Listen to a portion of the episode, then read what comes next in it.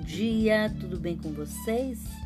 Hoje é 3 de outubro de 2020 e eu desejo um dia lindo, cheio de coisinhas de fazer sorrir. A receita de hoje é um salgado tirado da, do site Gomes da Costa e, e a sardinha de forno à moda da casa.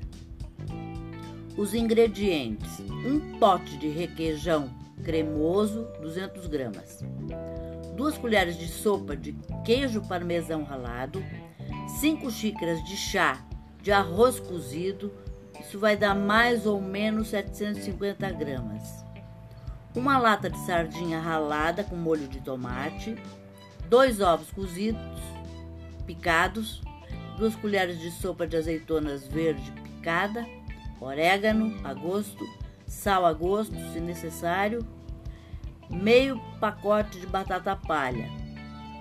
O modo de preparo: numa tigela, junte o requeijão e o parmesão. Misture até obter uma pasta. Acrescente o arroz e volte a misturar.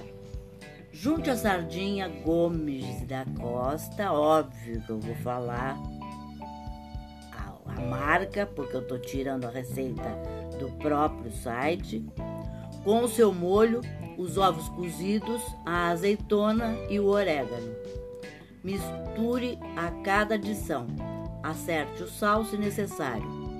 Coloque a mistura no refratário e espalhe a batata pela superfície. Leve ao forno médio a 180 graus, pré-aquecido por cerca de 20 minutos ou até aquecer. Sirva em seguida